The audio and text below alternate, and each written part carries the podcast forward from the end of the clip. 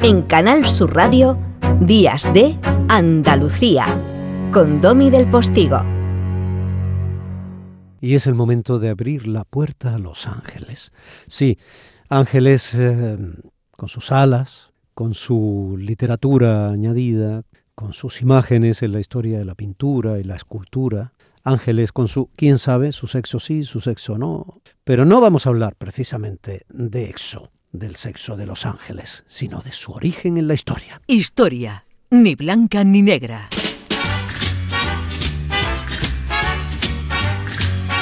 A no ser que doña Elvira Rocabarea, que es la que manda en su sección, mm, quiera hacer cualquier otra cosa. Buenos días, Elvira. Muy buenos días. Sí, quiero hacer cualquier otra cosa porque vamos a hablar de los ángeles y arcángeles, pero lo vamos a hacer por un motivo muy concreto y es que el patrón de mi pueblo es San Gabriel. ¡Hombre! Y ha sido la fiesta del patrón de mi pueblo, el Borge, ¿vale? San Gabriel, que se celebra en una fecha muy peculiar, porque fíjate qué cosa más graciosa que es tener las fiestas patronales el sábado de gloria, domingo de resurrección y lunes de resaca. Bueno, o sea que el pasado sábado de gloria y domingo de resurrección os eh, encomendabais a San Gabriel en el Borge, en el corazón de la sarquía malagueña. Muy bien, pero... Efectivamente, y por eso se me ocurrió que estaría bien hablar de los ángeles. Bien, te hago un matiz. Eh, me encanta que traigas a San Gabriel, primero porque mi hijo mayor se llama Gabriel, como sabes, y segundo porque es el ángel de los periodistas en cierto modo, ¿no? No es el de la anunciación, no es el que trajo la noticia. Sí, señor. San Gabriel es el patrón primero era de la comunicación a través de la radio y luego, digamos, de todas clases de comunicaciones y al final terminó absorbiendo el patronazgo de, eh, bueno, un poco como Hermes, ¿no? De todas las mm. vías de, la transmisión de la información. San Gabriel, fíjate que qué bonitos son los nombres mm, de los arcángeles. Mm. Gabriel, Rafael, Miguel, Uriel, son preciosos, ¿no? Todos acaban en él, que es el nombre de Dios, ¿no? Y son distintas capacidades o potencias de Dios. Gabriel tiene también su, su significado que es fortaleza de Dios, ¿no? La palabra ángel, eh, antes de que se nos olvide, la heredamos del griego, ángelos, que significa mensajero, ¿no? Y existía una, una diosa que era hija de Hermes, que se llamaba Angelia, que ya tenía en la mitología griega este papel de ser mensajera de la comunicación entre los dioses y los, los humanos, ¿no? Y esta cualidad, digamos, la tienen también estos ángeles que nosotros heredamos de la tradición judía, ¿no? O sea, la configuración del ángel o del arcángel, ¿qué, por qué arcángel? ¿Qué significa arc? ángel, o sea que es como un formante que acompaña al mensajero. Ángel significa mensajero ¿Y qué significa ARC? Pues como la acrópolis, es decir, más por encima del ángel, o sea, es como un grado más, el jefe, el que está arriba. Los arcángeles, es, muy curioso, cuando, cuando estaba estudiando o cuando me puse a mirar esto de cómo pensamos en los ángeles y en los arcángeles y qué es lo que significan, hay dos o tres cosas que llaman muchísimo la atención. Por ejemplo, todos proyectamos inmediatamente la imagen de un ser alado, ¿no?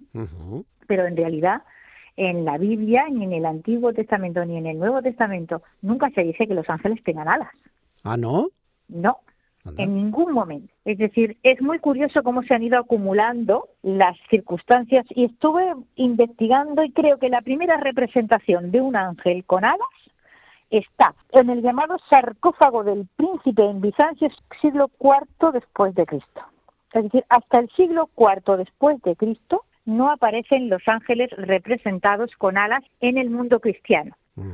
Empiezan a aparecer así representados en el mundo cristiano oriental y luego esa representación con alas y ya en el siglo, dos siglos después, ya encontramos representaciones de seres alados en el románico ibérico, en el, en el, románico de nuestra península. ¿no? Bizancio, que suena maravilloso, luego Constantinopla, hoy Estambul, para ubicar. ¿no? Así es. Entonces, ¿te acuerdas que hablamos de que el culto a la Virgen también había ido extendiéndose desde el Mediterráneo oriental hacia el occidental? Sí.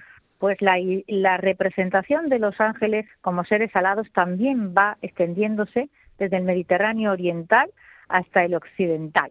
Y entonces ahí confluyen muchas tradiciones. Confluye una tradición que viene del zoroastrismo, por ejemplo, en la que ya hay arcángeles y ángeles y seres alados que son intermediarios entre los humanos y las divinidades y si tiras para atrás, pues es fascinante comprobar, por ejemplo, que en el papiro de Ani estamos a 1300 antes de Cristo, aparece la representación de un ángel que está sobrevolando a un difunto y recogiendo su alma para llevarla al más allá. Fíjate que la cantidad de siglos en las que estas imágenes de seres alados o seres intermediarios entre eh, lo divino y lo humano han ido perfeccionándose, ¿no?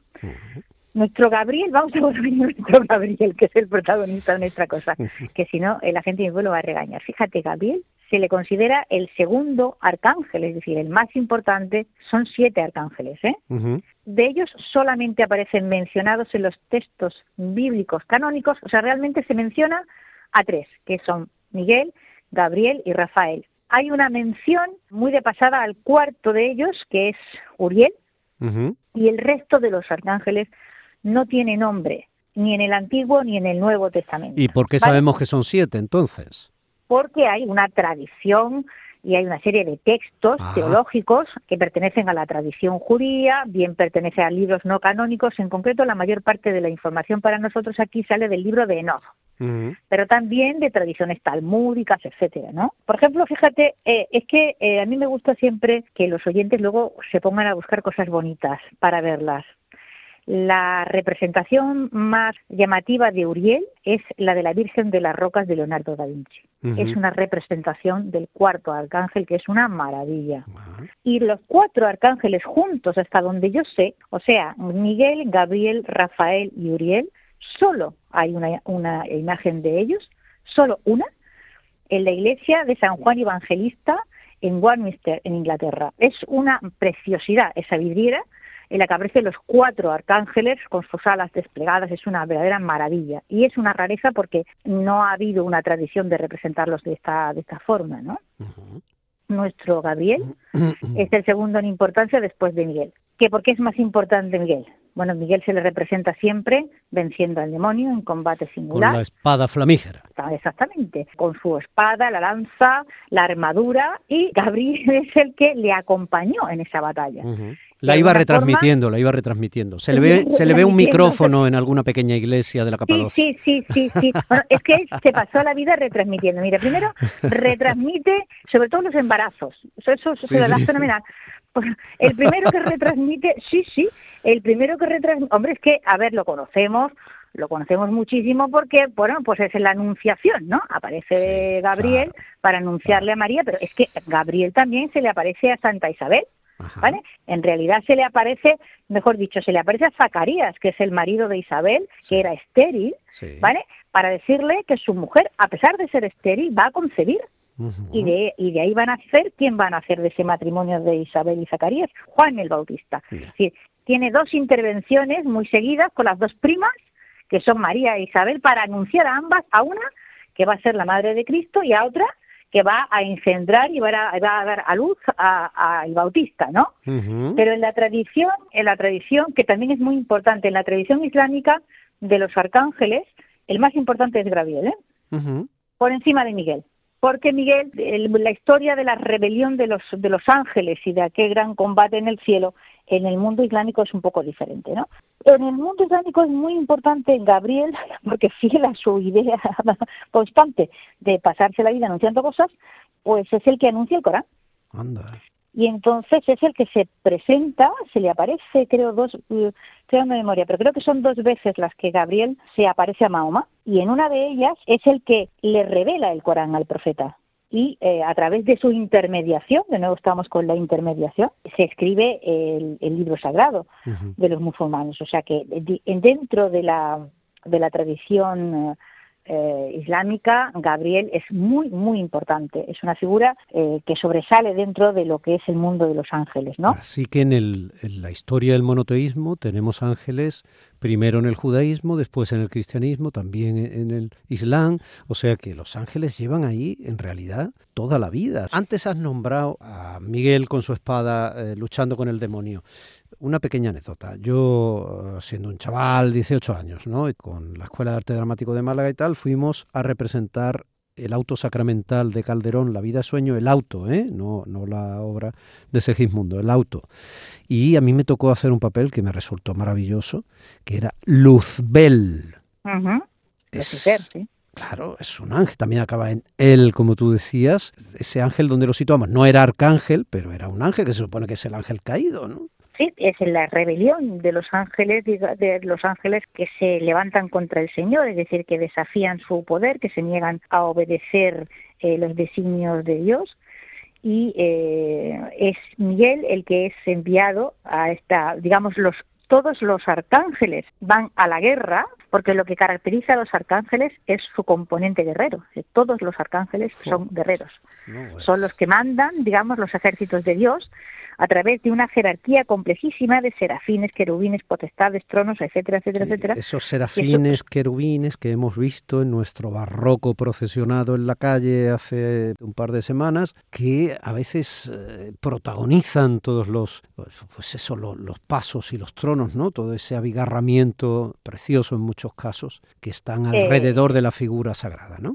Sí, sí, hay una, hay una tradición, pero Eso, de chiquititos no tienen alas, ¿no? sí, sí, es curioso cómo se han ido fijando, es, es, una historia fascinante, cómo se han ido fijando las representaciones, ¿no?